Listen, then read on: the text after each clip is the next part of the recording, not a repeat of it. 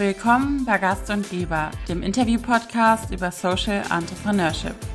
Mein Name ist Isabel und in diesem Podcast möchte ich gerne GründerInnen, Startups und Unternehmen beleuchten, die im sozialen und nachhaltigen Bereich angesiedelt sind. Wer steckt dahinter? Was sind das für Personen, die Impact Startups gründen und was treibt sie an? Wie viel soziales Unternehmertum braucht die Wirtschaft, um nachhaltig für positive Veränderung zu sorgen? Aber auch Fragen wie, was ist die Rolle der Politik dabei? Hat die Politik eine Pflicht, Impact Startups zu unterstützen? Und falls ja, kommt sie dieser Pflicht auch nach? All das möchte ich in diesem Podcast gern herausfinden und lade dazu spannende Persönlichkeiten ein, die von sich selbst, ihren Erfahrungen und ihrer Motivation erzählen, sodass wir gemeinsam mehr über Impact Startups lernen können. Wenn ihr mögt, dann folgt mir gerne auf Instagram unter Gast und Geber, das und ausgeschrieben. Slow Fashion anstatt Fast Fashion. Darum geht es den beiden Gründerinnen Anna Karsch und Michaela Wundal-Strojny. Ich hoffe, ich habe es richtig ausgesprochen. Die vor knapp neun Jahren das Fair Fashion Unternehmen Acumi gegründet haben. Ansässig in München betreiben die beiden Frauen ein Modelabel und verkaufen hierbei ihren 3-in-1-Code. Ein Mantel, der also drei Kleidungsstücke beinhaltet. Der Nachhaltigkeitsgedanke wird somit direkt im Design aufgegriffen. Wie genau das funktioniert, erzählen die beiden in der Folge selbst. Außerdem geben die sympathischen Münchnerinnen Einblicke, inwiefern der nachhaltigkeits- und sozialverantwortliche Gedanke im Unternehmen gelebt wird. So spenden sie beispielsweise einen Teil ihres Umsatzes an Femnet e.V., um auch andere Produktionsstätten zu unterstützen, die aktuell noch nicht die Standards vorweisen, wie wir sie in Deutschland vorfinden. Aber hört selbst. Viel Spaß!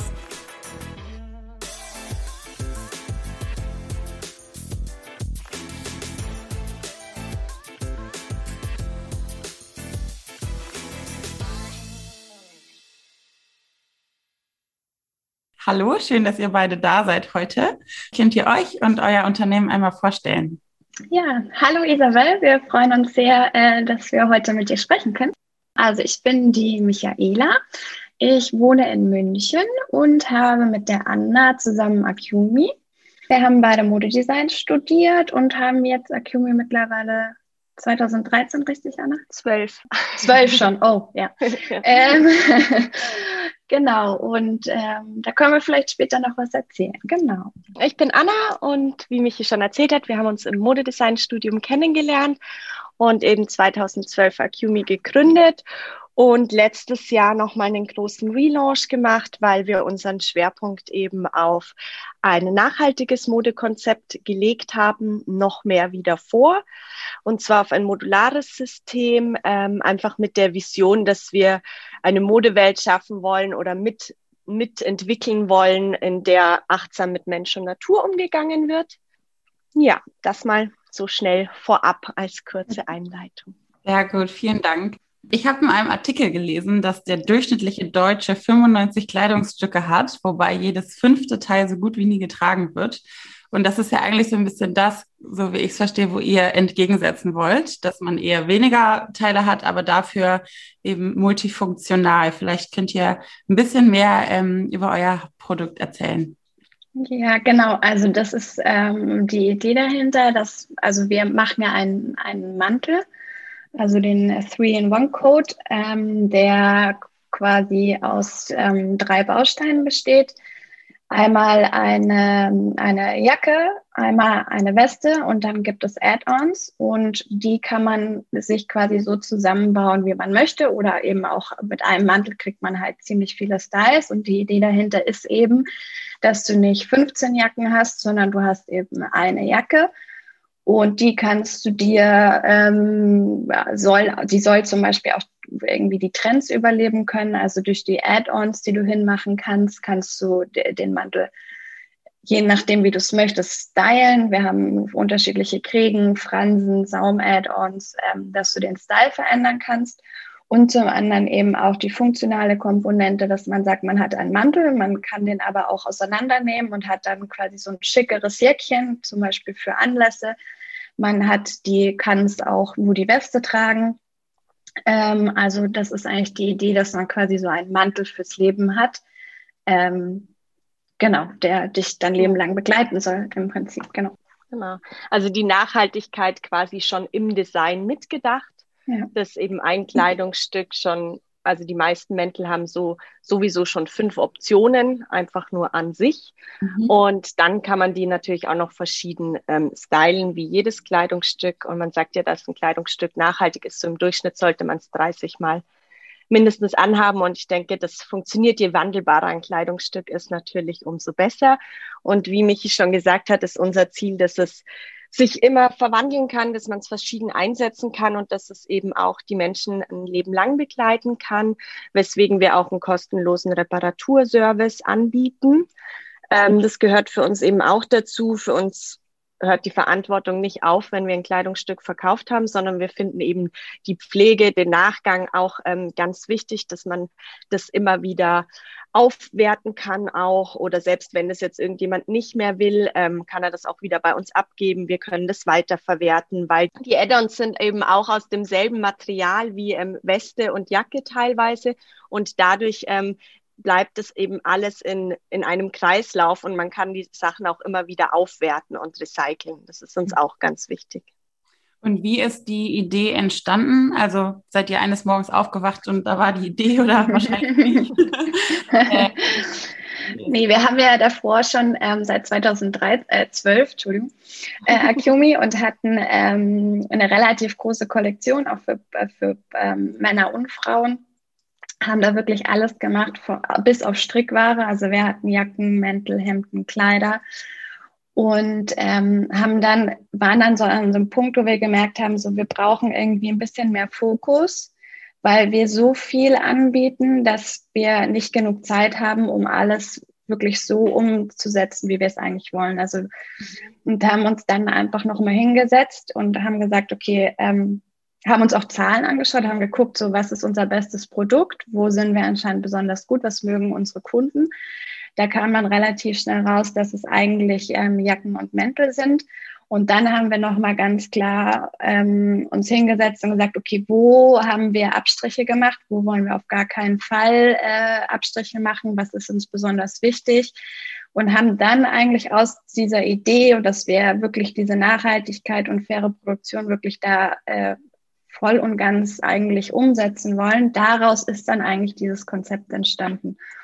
Also wir haben gesagt, uns ist äh, Transparenz ist sowieso unser Obercredo. Also das ist für uns eigentlich so der Schlüssel, um irgendwie nachhaltig zu sein ähm, faire Produktion, dann Nachhaltigkeit und eben Slow Fashion. Ich glaube, das waren so die großen Sachen. Und dann haben wir gesagt, was, wie kann ein Produkt aussehen, das dieses, diese Sachen erfüllt? Und ähm, genau, dieses modulare System ist schon lange so in unseren Köpfen geschwebt und ähm, dadurch, dass wir aber dann nochmal und wirklich hingesetzt haben, was ist uns wichtig, ist das dann wirklich so konkret geworden. Okay. Ihr habt gerade ja schon den Recycling-Service ange äh, angeteasert. Ähm, wenn wir da nochmal irgendwie vielleicht drauf eingehen können, weil anders als jetzt vielleicht die Mangos und Zaras äh, dieser Welt, die ja eigentlich versuchen wollen, den Kaufanreiz ständig zu schaffen. Ich glaube, ASOS bringt bis zu 4500 Teile pro Woche auf den Markt, also völlig irre. Ähm, ist es bei euch ja eigentlich so in dem Moment, wo jemand, wenn was kaputt geht, das nochmal bei euch ähm, reparieren lassen kann, verlängert er ja die Dauer des Kleidungsstücks, aber es hat natürlich auch zur Folge, dass der Kunde bei euch weniger einkauft. Und ähm, ihr seid da trotzdem Unternehmen und wollt natürlich beide auch im besten Fall davon leben können. Ähm, Warum habt ihr euch trotzdem dazu entschieden? Also weil aus Kundenperspektive ist es ja ideal, ähm, weil ich denke, eure Kunden sind ja auch die Kunden, die den Nachhaltigkeitsaspekt auch selber in ihren Werten tragen. Ähm, aber eben aus unternehmerischer Sicht verhindert man ja eigentlich, dass die Leute ständig kaufen. Also was hat euch dann doch dazu bewogen, das ähm, so dann anzugehen? Hm. Ich glaube, dass uns die ähm, Nachhaltigkeit und der bewusste Konsum einfach da noch wichtiger ist, da einfach eine Bewegung zu schaffen und ein Bewusstsein dafür zu schaffen, dass man eben oder das Mensch nicht äh, jede Saison eine neue Jacke braucht. Ähm, Und vom Unternehmerischen her ist es ja so, dass es die Add-ons gibt und dass es immer wieder andere Farben gibt. Das heißt, wenn jetzt äh, Kundinnen von uns dieses System sehr mögen, haben sie schon die Möglichkeit, auch weiterhin ähm, neue Sachen bei uns ähm, zu kaufen, indem sie zum Beispiel einen neuen Kragen ähm, vielleicht jedes Jahr ähm, haben können oder dann vielleicht mal den Mantel nicht nur einfarbig wollen, sondern zweifarbig und deswegen die Jacke nochmal in der zweiten Farbe ähm, dazu stylen könnten. Und diese Add-ons sind ja, also die kann man in Sekundenschnelle abmachen und ich sage mal höchstens in Minuten hinmachen. Ähm, und da bleibt ja die Wandelbarkeit und da kann man immer wieder neu eben verändern. Aber man muss sich eben kein komplett neues Kleidungsstück kaufen, sondern die Kundinnen können über die Add-ons ähm, mitgestalten und sich einen neuen Mantel schaffen, wenn sie wollen. Ja, ja sehr cool. Ähm, wo produziert ihr? In Deutschland. Mhm. Ähm, wir haben eine ganz tolle Produktion gefunden, ähm, die nur so 130 Kilometer von, ähm, wir sind ja in München, ähm, entfernt ist. Ähm, ist ein ganz äh, ganz tolles Familienunternehmen von Mutter und Tochter, ähm, die wirklich eine ganz tolle, moderne Produktion da haben, die ähm, sehr, sehr, sehr auf Qualität ausgelegt sind, aber auch sehr innovativ sind, also mit äh, CAD-Zuschnittsystem arbeiten. Das heißt, man muss auch nicht jedes Mal einen Papierausdruck machen. Also auch da versucht irgendwie so möglichst wenig ähm, Material und Müll zu produzieren. Also unsere Schnitte sind digital erstellt und das läuft dann in so eine Schnittmaschine rein, die schneiden das und die das dann zuschneidet. Und ja, wir ähm, haben vorher in Ungarn produziert, die alte Kollektion, die, die auch super war. Nur im Zuge von dem neuen Konzept und dem Relaunch haben wir dann noch überlegt, so ja, der, warum eigentlich so weit weg produzieren? Gibt es nicht eine Produktion in Deutschland, die näher ist, mit der man engeren Kontakt haben kann? Haben uns dann nochmal so auf die Suche gemacht und sind dann auf die gestoßen und da sind wir eigentlich gerade echt sehr happy mit denen, ja. Also da kann man auch einfach mal hinfahren und man kann halt auch viel besser halt, man weiß halt einfach viel besser, mit wem man es zu tun hat. Die Sprachbarriere ist nicht so groß. Und das ist wirklich halt super nah. Also es muss nicht einmal durch die ganze Welt geflogen werden, dass es dann hier verkauft werden kann. Ja. Und die Prototypen machen wir bei uns im Atelier selber. Mhm. Also dann ein bisschen was machen, nähen wir auch selber sozusagen die Prototypen und dann die neue Entwicklung zum Beispiel von Add-ons, die findet bei uns im Atelier statt.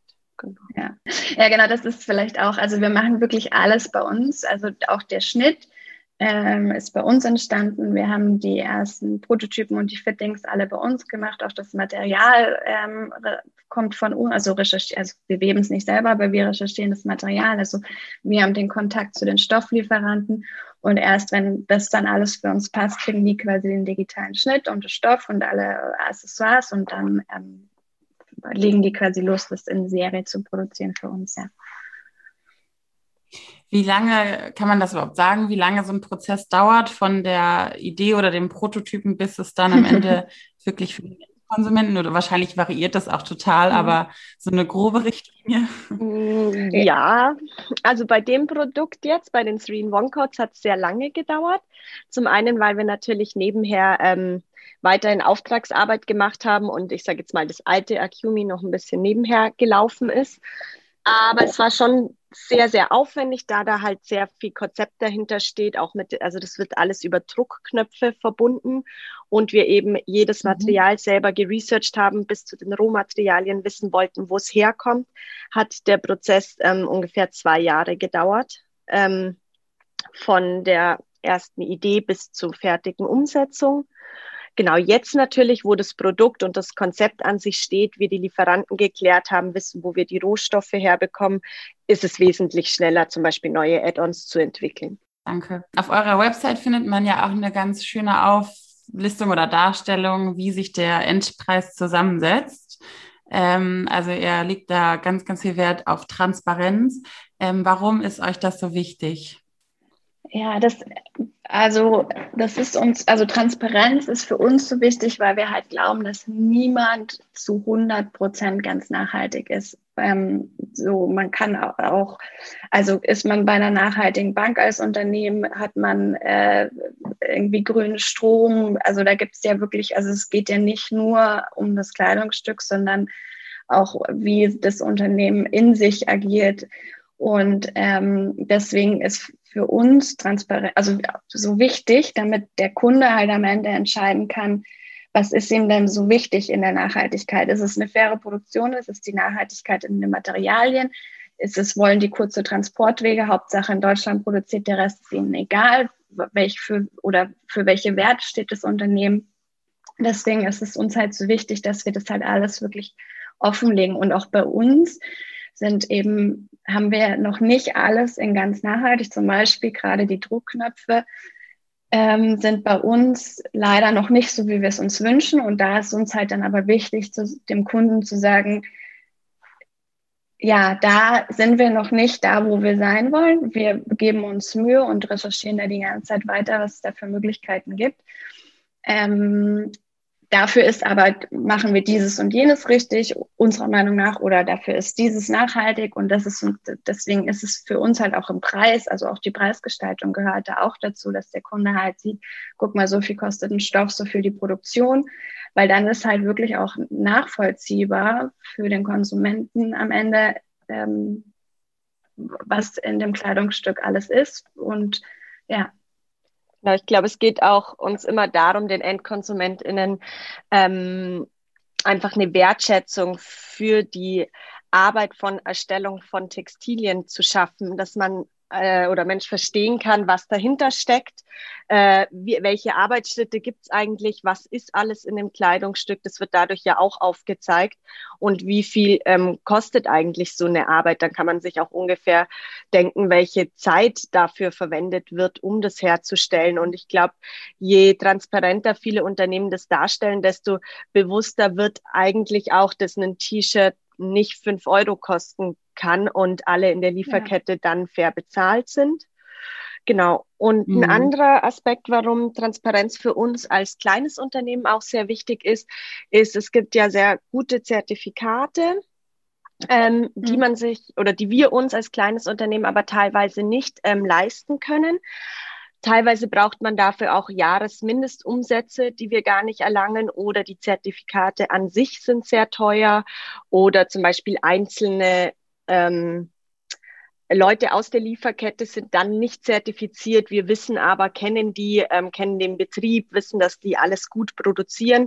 Und deswegen ist es dann eben noch verstärkt wichtig, da auch transparent zu sein, um eben darstellen zu können und den EndkonsumentInnen zeigen zu können, hier kommt es her, wir wissen genau, wo das herkommt. Ja. Und wer ist so eure Zielgruppe? Also vom Alter oder ja, vielleicht, wenn ihr wollt und könnt, ähm, da Einblicke zu geben? Ähm, ja, die, ähm, ich würde sagen, unsere Zielgruppe fängt so ab 30 an und würde mal sagen, dass sie so bis 60 oder ja geht, ähm, was halt oder ja bis bis unendlich, ähm, die ja. Ähm, was halt auch hauptsächlich am Preis liegt. Also ähm, es der Mantel hat natürlich äh, seinen Preis. Ähm, man kriegt dafür aber ähm, auch drei, also mindestens drei Styles. Ähm, man, deswegen war uns auch wichtig, dass man die auch einzeln kaufen kann. Also man ist nie verpflichtet. Wir sind uns also alle drei oder den ganzen Mantel gleich zu kaufen, weil uns eben bewusst ist, dass es schon sehr hochpreisig ist dass man da halt vielleicht sagen kann, okay, ich mache das irgendwie peu à peu oder gerade brauche ich die Weste, ich habe aber die Möglichkeit, das zum Mantel zu machen, dann gucke ich mal in Zukunft, vielleicht kann ich mir irgendwann die Jacke leisten oder so. Mm, und ähm, ich glaube, wir haben zum einen die Leute, die sich für Nachhaltigkeit sehr interessieren und das Konzept toll finden und mhm. ähm, sagen, ach cool, äh, ich, da kaufe ich wirklich ein, weil ich das mag. Und dann, glaube ich, haben wir auch die Leute, die sich auch gerade gar nicht so für, für Nachhaltigkeit interessieren, aber halt Geld haben und gerne Designerkleidung kaufen. Ich glaube, das sind die, die ähm, von der Einstellung die zwei Zielgruppen. Ja. Jetzt gibt es ähm, generell im Modemarkt ja wirklich sehr viele Marken. Wie schwer ist es da, also auch entsprechend gerade wenn man als kleineres Unternehmen die Aufmerksamkeit zu erlangen und ja. Ja, das ist, schon schwierig. Also wie du sagst, es gibt wirklich ähm, viele Modelabels. Ähm, Mode ist prinzipiell, glaube ich, ein schwieriges Business. Also da muss man wirklich einen langen Atem haben, ähm, muss wirklich auch bereit sein. Also wir kommen ja beide aus dem Modedesign und wir muss, müssen wirklich täglich ganz viel immer noch lernen und auch, also unser Hauptbusiness ist nicht Modedesign, sondern die ganze Zeit irgendwelche anderen Themen. Und da muss man halt wirklich super bereit sein, sich da reinzufuchsen. Und ähm, ja, man, also ich glaube, also ich glaube, der Vorteil ist, dass wir uns in dieser Nachhaltigkeitsschiene bewegen, weil da schon gerade sehr viel passiert und ähm, die Leute dafür mhm. oder dafür das Bewusstsein gerade wächst. Deswegen haben wir da, glaube ich, gerade einen Vorteil. Aber es ist, wir, also wir müssen die ganze Zeit überlegen, wie kommen wir in unsere Zielgruppe. Social Media ist gerade ein Riesenthema für uns, wo wir also das ist ein großes Thema für uns, diese Reichweite zu generieren, ja. Und das ist tatsächlich auf dem Modemarkt nicht ganz einfach. Also ja. Ja, aber sehr schöner äh, Social Media Auftritt. Danke. Das haben wir Anna zu verdanken, ja. Gemeinsam. Ja. ja. Er spendet ja mit jedem verkauften Teil einen bestimmten Wert an Femnit. Vielleicht könnt ihr ähm, ein bisschen was über deren Arbeit erzählen, was die machen und warum ihr das unterstützenswert findet. Mhm. Ähm, Femnet äh, ist ein gemeinnütziger Verein, der sich für ähm, die Rechte von TextilarbeiterInnen weltweit einsetzt und auch besonders für Frauen, also für die Gleichstellung in den Betrieben weltweit. Und ähm, genau, das war uns wichtig, weil wir haben die Möglichkeit, in Deutschland zu produzieren, wo die Arbeits, das Arbeitsrecht schon so groß ist, dass es ähm, relativ sicher ist, dass fair produziert wird. Und natürlich überprüfen wir das aber auch. Ähm, wir finden aber, dass man das als Unternehmen eben auch eine soziale Verantwortung besteht. Und deswegen möchten wir einfach unseren Beitrag dazu leisten, im Kleinen auch weltweit etwas zu verbessern. Genau.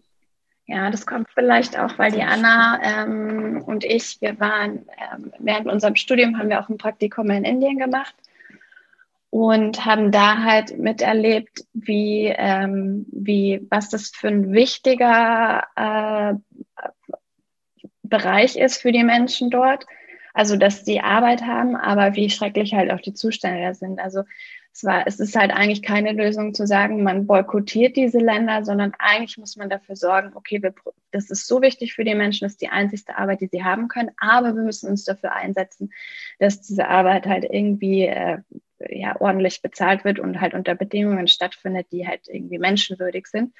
Und äh, deswegen ähm, glaube ich, auch dieser große Anspruch zu sagen, wir wollen nicht nur, dass es in Deutschland anständig produziert ist, sondern dass eben irgendwie auch der Rest der Welt irgendwie das tut. Und wir können das natürlich als kleines Unternehmen nicht selber leisten. Und deswegen haben wir gesagt, was können wir da machen? Und dann eben die Idee, okay, dann spenden wir doch vielleicht an eine Organisation, die sich dafür eben einsetzt.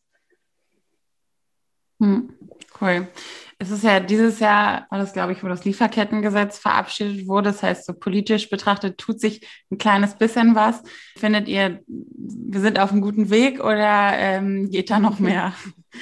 Ja, da geht auf jeden Fall noch mehr. Aber es ist, ähm, glaube ich, ein sehr guter ähm, Beginn und es ist sehr wichtig, dass ähm, da Zeichen auch von der Politik ähm, gesetzt werden, dass in Zukunft darauf mehr Acht gegeben werden sollte. Ähm, ich glaube, dass da aber noch sehr viel Weg nach oben ist, also was ähm, Nachhaltigkeit im Bereich der Politik angeht. Und das äh, Thema aller Themen mit Corona, habt ihr das Gefühl, dass so während der Pandemie, ähm, also man hat es ja öfter mal gehört, dass zum Beispiel im Beauty-Bereich weniger Lippenstifte verkauft werden. Ob das die Zahlen bestätigen oder nicht, weiß ich gar nicht, aber ähm, weil man eben die Maske trägt und so weiter. Habt ihr das Gefühl, dass so im Fashion-Bereich ähm, auch der Konsum phasenweise zurückgegangen ist, weil die Leute eben durch Lockdown und so weiter ähm, ja eher in ihren Jogginghosen geblieben sind? oder ähm, konnte man da eigentlich keine Veränderungen merken? Mm, also ich glaube, prinzipiell hat man das nicht, oder haben viele Unternehmen das schon gemerkt, klar. Also ich glaube, sowas wie Abendkleider, ohne jetzt Zahlen zu kennen, ähm, haben sich natürlich schwieriger verkauft. Ich glaube, es ist so beidseitig. Auf der einen Seite wird weniger eingekauft, auf der anderen Seite wird bewusster eingekauft und ähm, mehr darüber nachgedacht, was Mensch wirklich braucht und was sinnvoll ist und was im besten Fall noch nachhaltig und fair produziert ist. Dadurch ja, glaube ich, beeinflusst es uns nicht wirklich, weil ich glaube, es entsteht ein bisschen ein bewussteres Kaufverhalten und dadurch ja Labels wie wir eigentlich einen Vorteil daraus haben. Hm. Ja. Wenn ihr selber jetzt nochmal die letzten acht beziehungsweise 2012 fast dann schon ähm, neun Jahre zurückblickt, ähm, was würdet ihr sagen, waren so für euch so die größten Hürden, aber auch die größten Meilensteine, wenn man das so runterbrechen kann. Wahrscheinlich waren es super viele in, in beide Richtungen, aber ähm, vielleicht so ein paar Highlights, die ihr zusammenfassen könnt. Also Hürden waren, glaube ich, zu Beginn tatsächlich eine Produktion zu finden. Ähm, da haben wir wirklich ähm, lange recherchiert, viele Produktionen ausprobiert, bis wir dann auch ähm, eine gefunden haben, mit der, also es muss ja auch gegenseitig, die müssen ja auch mit uns klarkommen. Also es ist ja nicht nur eine Einseite oder eine Einbahnstraße. Da, das war zu, zu Gründungszeiten, glaube ich, eine der größten Hürden. Und dann jetzt mit dem Relaunch ähm, war, glaube ich, die, dass wir die Nachhaltigkeit in wirklich jedem Schritt nachvollziehen können, auch eine große Hürde für uns. Also deswegen hat es auch oft so lange gedauert, weil wir äh, bei jedem Material oder viele Materiale, Materialien wieder umschmeißen mussten, weil der Hersteller dann nicht verraten hat, woher das Rohmaterial kommt oder behauptet hätte, das wäre irgendwie ein Geschäftsgeheimnis und solche absurden Sachen dann. Und ähm, oder dann keine genügend für uns genügende Aussage kam. Und das ist, also da ist die Nachhaltigkeit dann natürlich schon eine große Hürde, wenn man sagt, man möchte da keine Abstriche machen, weil man halt immer wieder sagen muss, okay, das Material wäre perfekt, aber wir wollen es nicht nehmen, weil ja, wir wissen da eigentlich nichts, woher das kommt. Ähm, ja, und Meilensteine, glaube ich, war am Anfang unser erster Pop-Up-Store, glaube ich, den wir hatten. Wo war der? In Berlin. Das war ein, ein, von einem Kaufhaus eine, eine Area, die die zu Pop-Up-Flächen umgebaut haben. Und Bikini Berlin ist das wahrscheinlich, oder? Nee, das war nicht Bikini. Nee, es war ein äh, anderes äh, Kaufhaus. Das war noch ein bisschen vor dieser ähm, Bik äh, Bikini Berlin ähm, Zeit. Genau. Und ich glaube, das war ein großer, guter Meilenstein für uns. Da war diese ganze Pop-up-Szene ganz, ganz neu. Und dadurch hatten wir die Möglichkeit, in Berlin einen Pop-up zu machen, dann auch einen sehr ähm, coolen Pop-up in München, in der Türkenstraße zu machen und da halt immer oder in Wien auch verschiedene Pop-ups zu haben. Ähm, ja. Es war halt sehr cool für uns, weil wir halt das erste Mal richtig Kontakt mit Kunden hatten. Also wir haben vorher ja nur online verkauft und hatten keinen Laden und es war das erste Mal, wo wir wirklich direkt mit dem Kunden in Kontakt waren und Feedback bekommen haben und gemerkt haben, was gefällt ihm, was gefällt ihm nicht, ähm, was ist denn wichtig. Und es war ähm, ja eine sehr coole Erfahrung für uns einfach. Ja. ja, und dann natürlich der Laden. Der Laden war natürlich auch noch mal ein großer Meilenstein. Ja. ja. Ja, und wenn man das erste Mal Menschen in den Kleidungsstücken sieht, mhm. äh, ist echt, ähm, ja, als Designerin natürlich das, was man sich irgendwie wünscht. Oder auch, ähm, wir haben echt viele oder einige ähm, Stammkundinnen, die uns zum Beispiel aus Berlin kennen und die dann jedes Jahr, wenn sie in München im Urlaub sind, auch bei uns vorbeikommen. Also diese Wiederholung, das ist sind dann schöne Meilensteine. Und ja, was so Außenwirkungen betrifft, natürlich auch Veröffentlichungen. Also wir waren eine Zeit lang in sehr vielen Magazinen ähm, und das ja, sind natürlich auch Meilensteine, weil doch es noch so ist, dass dann die mhm. Menschen anfangen, einen ernster zu nehmen. ja. ja.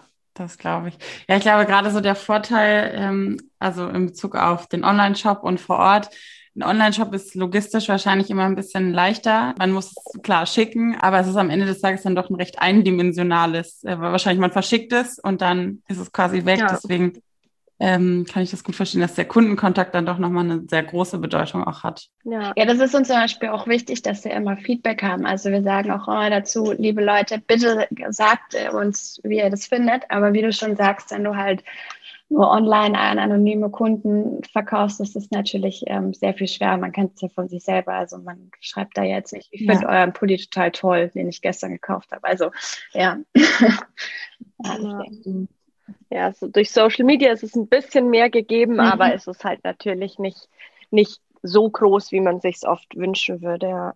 Und ich glaube, dann der wichtigste ja. Meilenstein war schon letztes Jahr der Launch ähm, von den Three-in-One-Codes, weil wir damit jetzt einfach das Produkt geschaffen haben, hinter dem wir voll und ganz stehen, wo wirklich die Dinge so sind, wie wir uns das vorstellen. Und ähm, ja, macht dann natürlich noch mehr Spaß und ist auch, ja, ist auch leichter, das groß zu machen. Ja. ja. Sehr gut. Ähm, dann bin ich schon bei meiner letzten Frage, die stelle ich immer am Ende. Mhm. Habt ihr eine Person, die euch in eurer Arbeit inspiriert oder ein Vorbild? Ähm, ja. Hm. da habe ich auch noch nie drüber nachgedacht. Ähm, hm, also es gibt natürlich im Modebereich äh, Menschen wie Vivian Westwood, die sicher ähm, gerade was die Kombination aus Design und Nachhaltigkeit ähm, betrifft, sehr viel erreicht hat. Ähm, ja, und schon auch sehr lange auch, muss man auch dazu sagen. Ne? Also das Thema schon sehr lange ja. sich auf die Fahnen geschrieben hat, als noch kein Haar nach Nachhaltigkeit in der Mode gekräht hat. Ja, also es war so die. Ja. ja. Nee, ich glaube, ich habe das eher aus meinem also privaten Umfeld, dass man halt oder dass man Menschen um sich hat, die einen inspirieren oder die einem äh, ja, wo man beeindruckt ist, wie die Dinge regeln, ähm, sei das Eltern, sei das Freunde, sei das, ja, ich glaube, ich habe nicht so ein wirkliches Idol oder eine Muse. ja, ich glaube, das würde ich bei mir auch ähnlich sagen. Das, weiß ich, würde mir, glaube ich, schwerfallen, eine bekannte Person zu nennen als Idol, aber ähm, ja, wie Anna auch schon sagt, man zieht halt sehr viel aus seinem Freundeskreis und, und Familie, was ja, was die so gut machen oder wo man beeindruckt ist und sich Dinge vielleicht abschauen kann, ja. Sehr gut. Dann vielen, vielen Dank für eure Zeit und für die spannenden Einblicke. Ähm, es hat mir auf jeden Fall viel Spaß gemacht und ähm, ja, alles Gute auch jetzt noch für die anstehende Weihnachtszeit. Da braucht man ja eigentlich auch mal einen Weihnachtsmantel. ja, vielen Dank. Ja, danke auch, dass wir da sein durften. Ja, danke Isabel. Hat sehr viel Spaß gemacht.